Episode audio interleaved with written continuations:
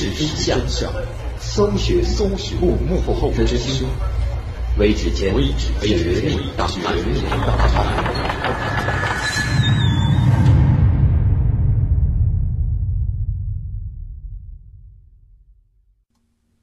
还原事实，探索真相。这里是微指尖 FM，微指尖绝密档案。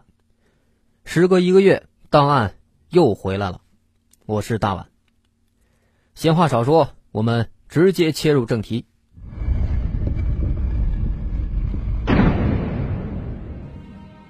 掏肠手案件是比普通的碎尸案更加残忍的案件，但是还好，这起案件本身其实并没有什么疑问。无非就是个变态的家伙干出的一些变态的杀人案件。最大的疑问，其实是被抓获的这个所谓的凶手，他究竟是不是这起案件真正的凶手呢？这个掏肠恶魔案件，跟白银连环变态杀人案一样，都是发生在甘肃。由此可见，甘肃这个地方治安。没准还真是有点问题。二零零四年的八月十二号晚上十一点，张掖市甘州区碱滩镇古城村十九岁的少女林子，被掏肠恶魔残忍的从下身掏出小肠，缠在了脖子上，最终身亡。伤害现场惨不忍睹，甚至吓呆了当时赶来的公安人员。这样的杀人方式在全世界也是闻所未闻、见所未见。所谓的开膛手杰克也远远不如这个恶魔残忍。一时间，这起案子引起了当地极大的恐慌。没想到，仅仅一个月之后，二零零四年九月二十号的凌晨零点三十分。大满镇平顺村十七岁的少女小花，被掏肠恶魔跟踪。黑暗中，小花被人用手和绳子勒住，和死去的林子一样，小花的小肠也被恶魔从下身疯狂的拽出。不过还好，小花的呼救声被其他人所听到，掏肠恶魔被赶来的路人吓走，没有来得及将小花彻底杀死。不过，小花虽然及时的挽救回了性命，但是她的身心却是遭受了极大的挑战。下面，我就给大家说一说这两名少女被残害的事件经过。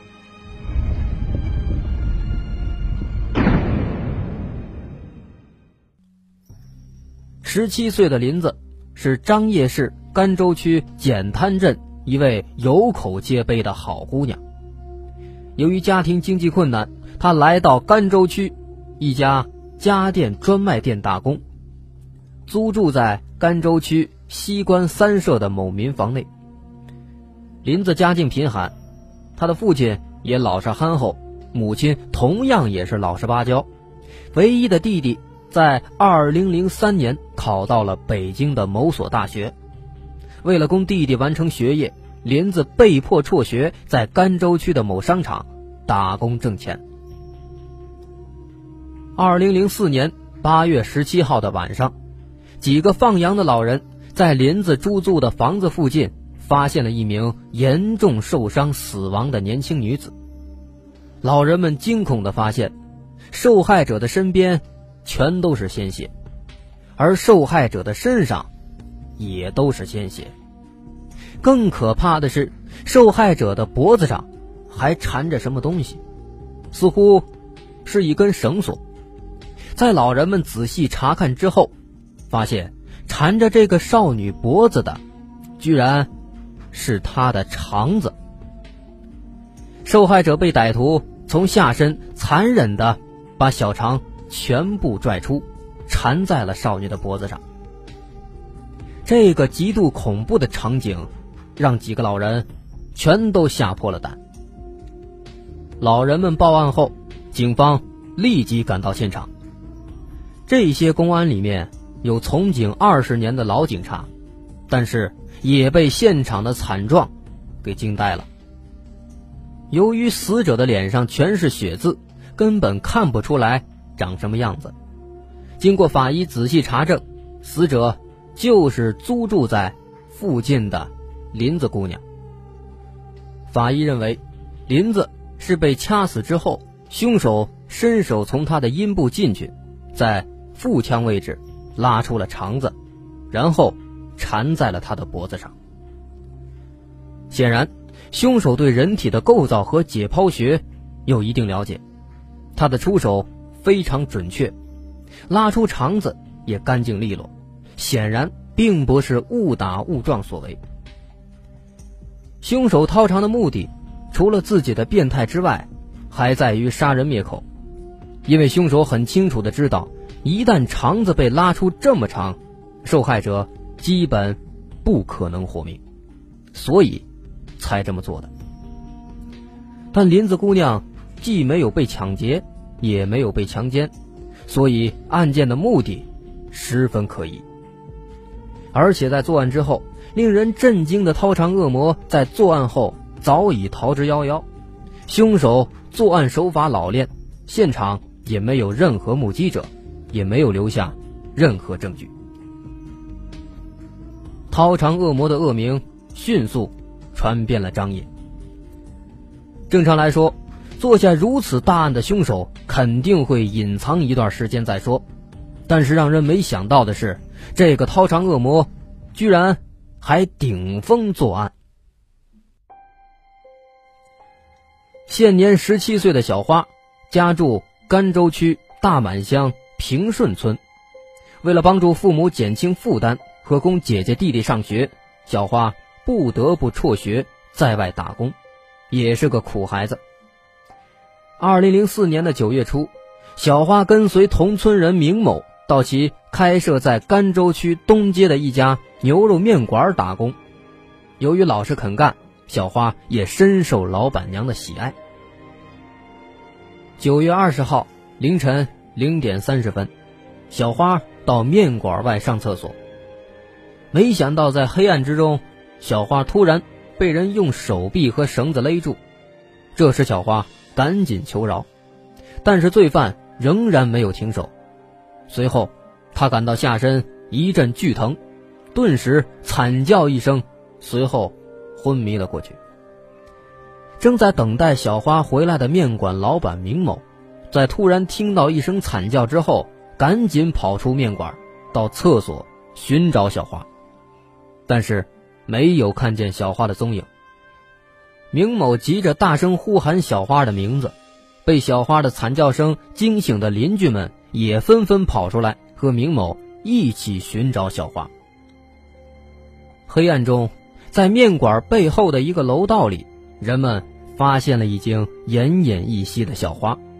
明某赶紧上前搀扶，突然觉得小花的下身有滑滑的感觉。低头一看，竟然是一堆肠子。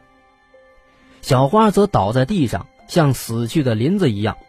她的小肠被恶魔从下身疯狂拽出，鲜血或者粪便顿时浸满了案发的楼道。老板娘本人因为受到了过度的惊吓，险些晕倒。在稍微清醒之后，立即拨打了幺幺零和幺二零。小花也被迅速赶来的民警和医护人员紧急送往张掖市人民医院进行抢救。九月二十四号上午九点多，记者来到了张掖市人民医院，在医院的普外科急救室见到了已经从深度昏迷中苏醒过来的小花，她的母亲在女儿身边已然是泣不成声。因为过度的悲痛和哭泣，这位可怜的母亲两个眼睛十分红肿，嗓音也变得非常沙哑。在听到记者是为采访小花而来的时候，她忍不住嚎啕大哭，几度是哭晕在女儿的病床边。被病痛折磨的已经无法哭泣的小花，在巨大的痛苦中不停的发抖。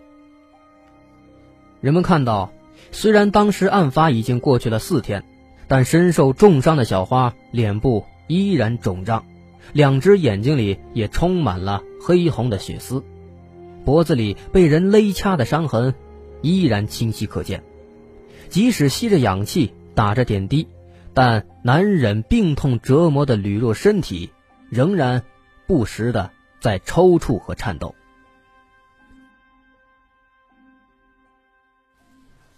张掖市人民医院普外科柳墨副主任接受采访时说：“小花被送来的当天晚上，医院就对她进行了紧急手术。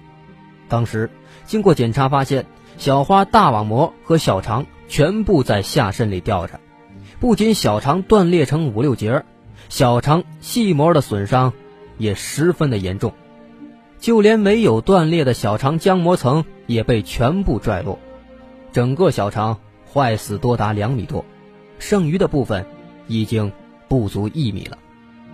刘主任十分忧虑地告诉记者：“虽然医院经过了全力的抢救，小花也暂时脱离了生命危险，但是小肠作为人体最主要的消化吸收器官，三分之二被切除，即使人能成功的活下来，人的生存质量也是很差的。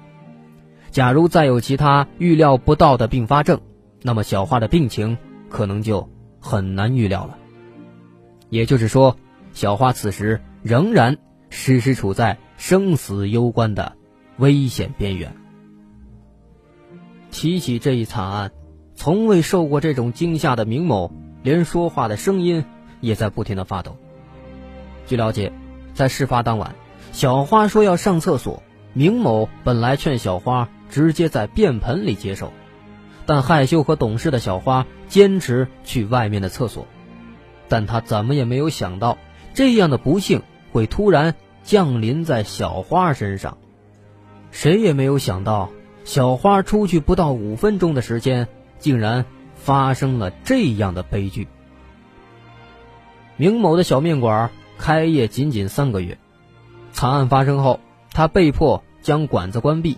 将所有的积蓄全部交到了医院来救治小花。与此同时，小花的父亲也准备将地里的庄稼赶紧收拾掉，给孩子凑齐医药费。家里的小儿子也因此被迫辍学。秋收结束之后，也准备外出打工，来救助小花。不过还好，惨遭恶魔掏肠的甘州少女小花。在社会各界的大力关注和张掖市人民医院外二科全体医护人员的精心治疗下，已经在十月二十七号，也就是二零零四年的十月二十七号，病愈出院。社会各界也捐助了十多万块钱，作为医疗费和后期康复的费用。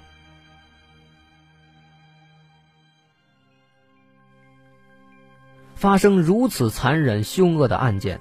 影响又如此之大，张掖警方受到的压力不言而喻。警方在这两起案件之后，根据之前群众报案，将注意力放在了曾经有犯案前科的乔建国身上。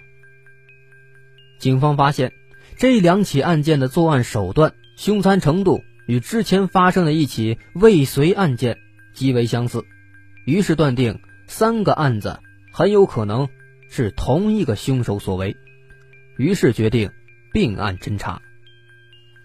专案组根据五十多天的调查结果和九名目击者、知情者提供的证据和线索，最后确定住在东湖小区的乔建国有着重大的作案嫌疑。警方很快就把乔建国家包围，二十多名便衣警察在乔建国的居住区。设置了五个监控点，准备等乔建国一出门就把他立即抓捕。但是，有过三次服刑经验的乔建国也很快发现了警方的部署，他把房门锁紧，负隅顽抗。由于乔建国家装有防盗门，除非用撬棍才能把门打开，而他的家中也有菜刀等武器，警方如果强攻，很有可能会有所伤亡。或者会将乔建国击毙，不管结果是什么，这都是警方所不愿意看到的。九月二十三号，专案组决定诱捕乔建国，以做尿检为由要求乔建国下楼。乔建国并不傻，他始终不开门，并且扬言谁想当英雄就上来，临死拉几个垫背的，如果来硬的，他就要跳楼。这样，乔建国和警方对峙了九天，最后专案组负责人与乔建国对话，答应由其母亲和女友接他去做尿检。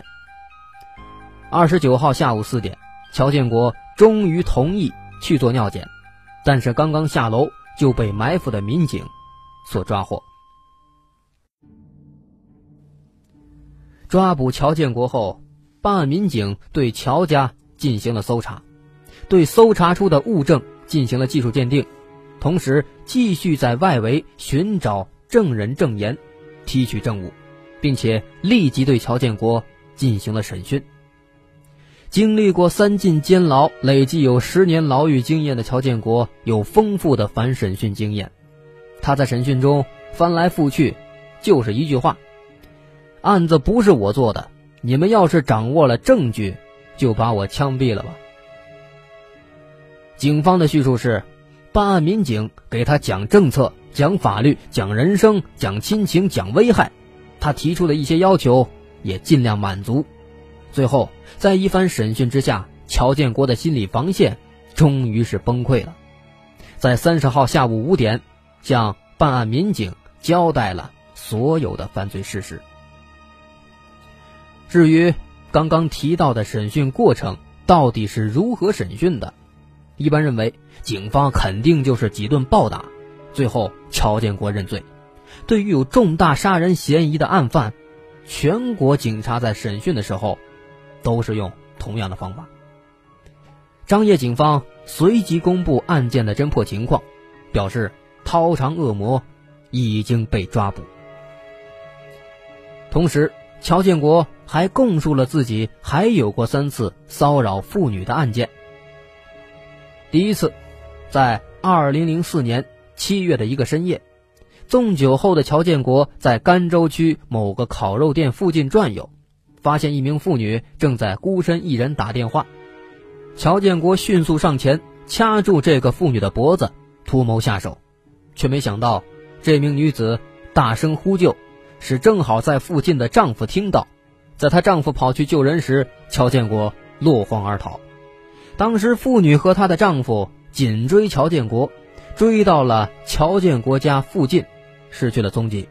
但是基本可以肯定，他就是在这一带居住。但是这名妇女和她的丈夫向警方报案之后，警方却不可思议的没有重视这个案件。直到将近三个月后，第二起掏肠案发生，并且经过媒体报道之后，警方才突然在一两天之内就找到了当时的受害者，并且多次详细的询问情况。如果在接到前起案件报案后，警方及时侦破，并且对乔建国采取相应的法律措施，那么发生在林子和小花身上的悲剧，或许可以避免。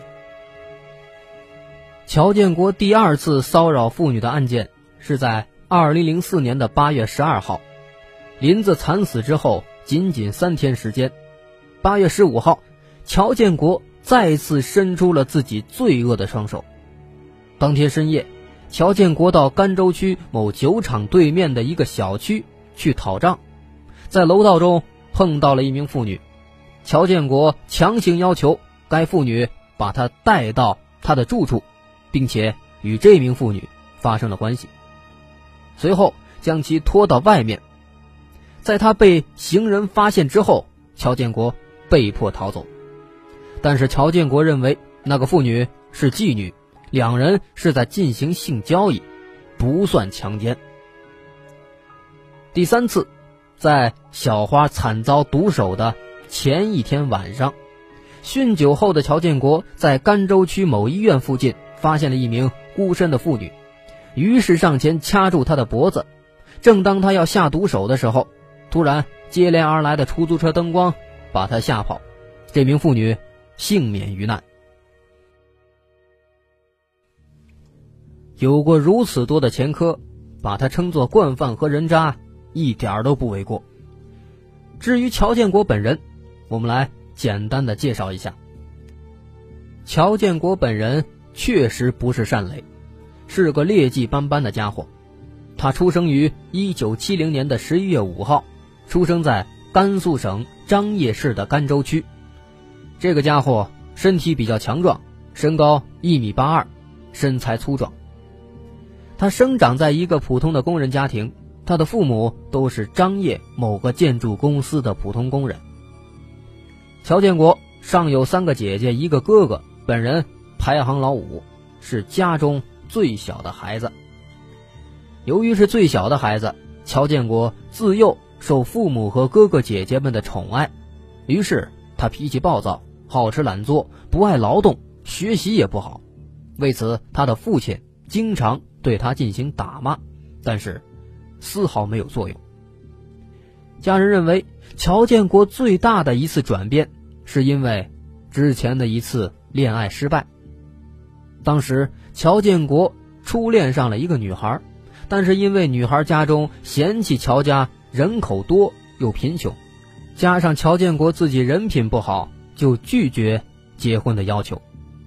由此，乔建国大受打击。开始自暴自弃，他开始酗酒，并且酒后在社会上寻衅滋事、打架斗殴，打架多了，自然就跟社会上一群不三不四的家伙混在一起，越变越坏。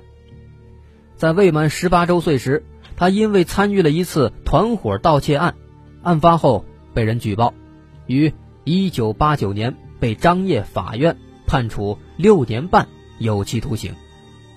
乔建国在监狱中表现的不错，他在一九九四年被减刑一年，提前释放。乔建国的父母都是普通的工人，一生老老实实，最要面子。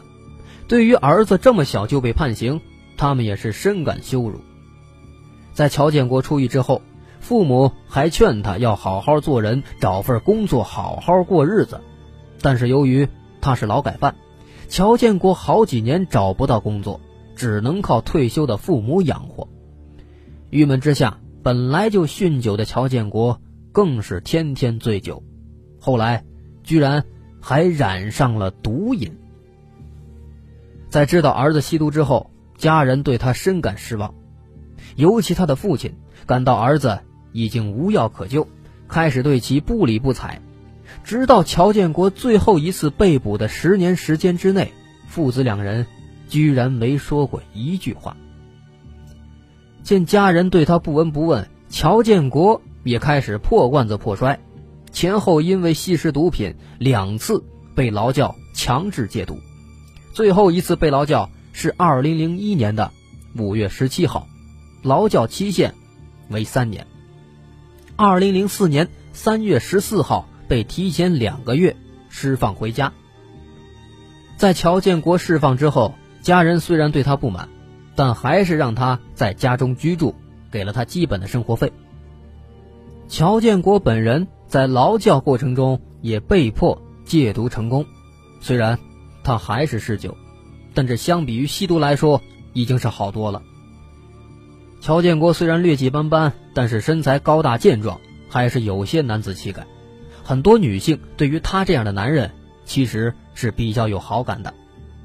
二零零四年三月十四号，乔建国在某个酒吧喝酒时，认识了一名女子，两个人居然一见投缘，很快就确认了恋爱关系，并且同居，准备近期结婚。这个女人也是在社会上闯荡多年的女人，比较有能力。她跟乔建国准备去北京做兰州拉面的生意，已经做好了前期的筹划，连在北京的店面。也都看好了。在家人看来，乔建国和未婚妻的感情很好。后来，乔建国和警方对峙九天九夜的时候，也是靠未婚妻的劝告，才最终让他出来，而他的未婚妻直到现在也不能相信乔建国就是那个掏肠恶魔。在家人眼中，似乎小儿子乔建国一切都要走上正轨的时候，却突然出现了这样的事情。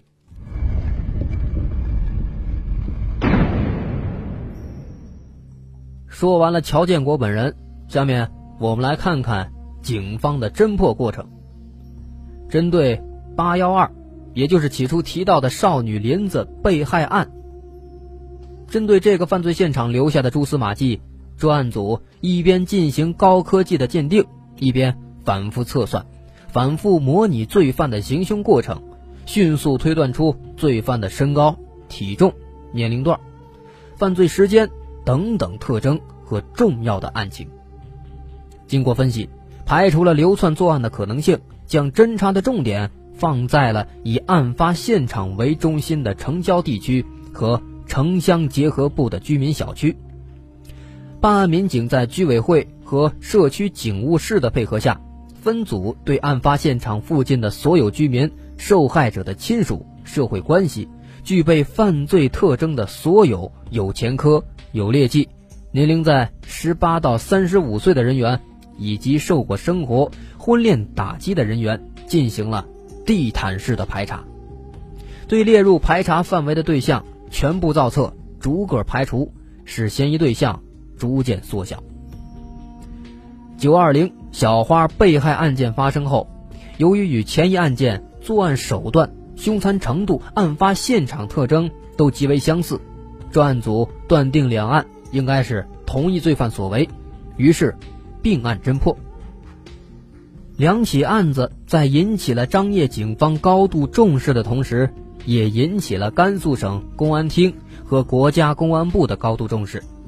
公安部一位副部长通过网上看到这一消息后，当即作出重要批示，要求当地警方迅速破案，严惩凶手。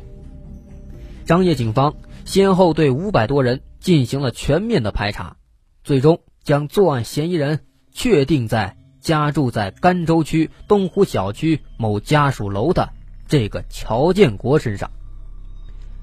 办案人员在调查过程中，两位熟识乔建国的市民反映，九月二十号零时许，他们三个朋友在案发现场附近曾经和乔建国擦身而过，当时。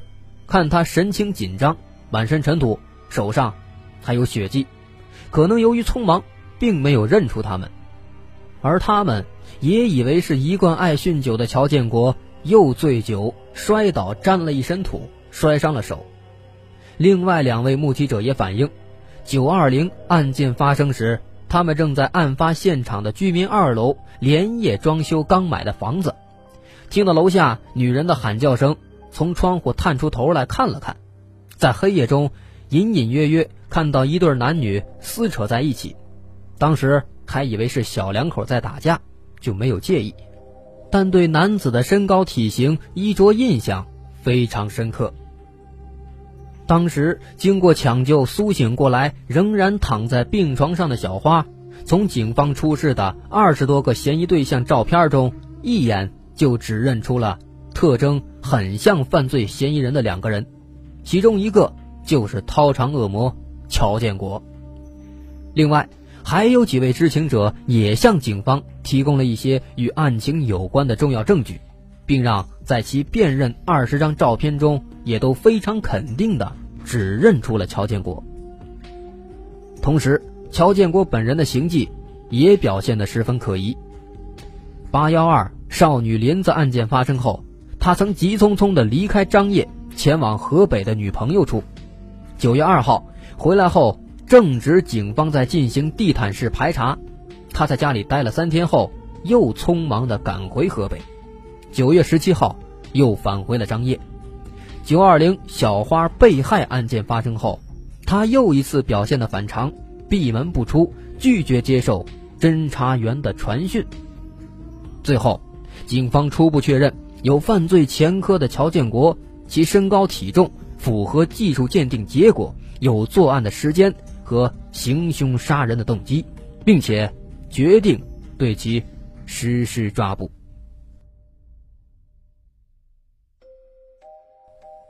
到这儿，这起案子看起来似乎已经圆满的告断，但是事实真的是如此吗？这件案子的凶手真的？就是乔建国吗？下期微指尖绝密档案，我们继续关注。